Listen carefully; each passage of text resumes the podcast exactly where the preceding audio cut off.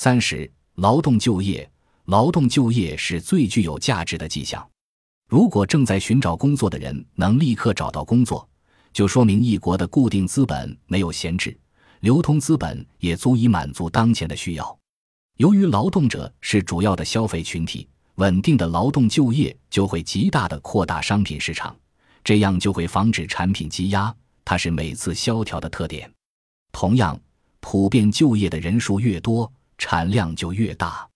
就业率在危机发生前或萧条初期达到最高，通常在其他迹象表明萧条最为严重的时期降至最低。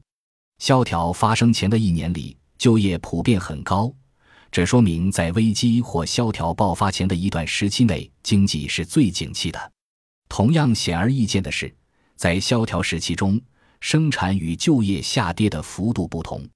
萧条时期的重要特点就是生产方式的改进。这样一来，就业就会下降，工人会在新的生产条件下生产出同等或更多的产品。这个重要的事实论证已引起了关注。分析一下数据就会看出，就业或失业情况最能说明经济是否景气。由于统计数据很不充分，我们不能将各时期的情况进行对比，因此将就业作为经济景气和萧条的迹象仍没有得到更广泛的认可。然而，就目前统计来看，就业情况能够惊人地反映出贸易和工业的状况。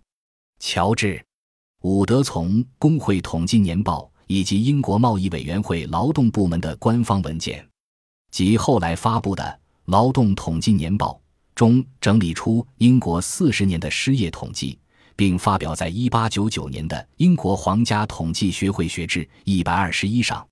他特别强调每年的失业率。这些数据只涵盖了某些工会的失业人数，如机械师、木匠和工匠、裁缝、钢铁产业、锡业、高炉工人、造船工人、铁匠工会等。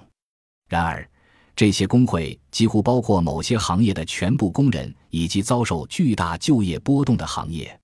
因此，他给出的数据可以反映出这些随经济活动变化而波动的行业的就业情况。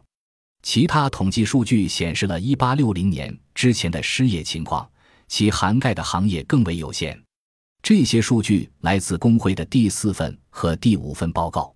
该图以及1860年前的报告表明，英国就业率最高以及统计数据跨度时间最长、统计最为完整的时期为1856年、1865年、1872年、1882年、1890年和1899年。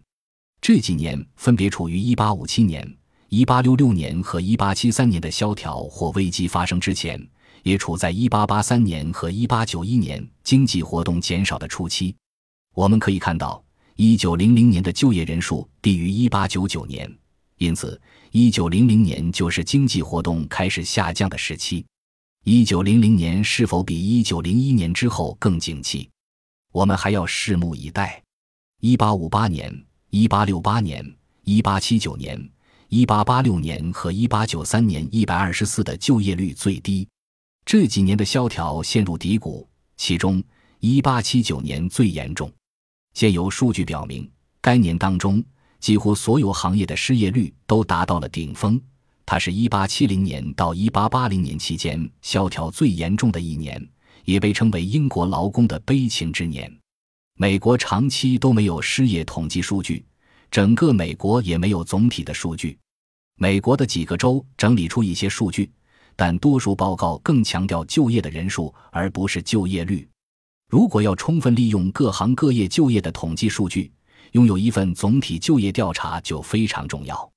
任何行业就业的增加都可能因为人口的增长，或因为某部门的产量上升而使人们从事另一行业。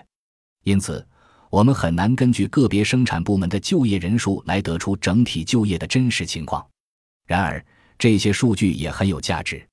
宾夕法尼亚州给出了不同行业中三百五十四个机构的平均就业统计，时间跨度从一八九二年到一八九九年，共八年时间。这些行业机构包括钢铁制造、玻璃生产、轮船制造、机车和引擎制造，以及某些纺织制造。这些数据显示，在过去十年中，1894年的经济最不景气。这些数据也证实了前文所说的，工业曾在1895年复苏，却在第二年再次下滑。本集播放完毕，感谢您的收听，喜欢请订阅加关注，主页有更多精彩内容。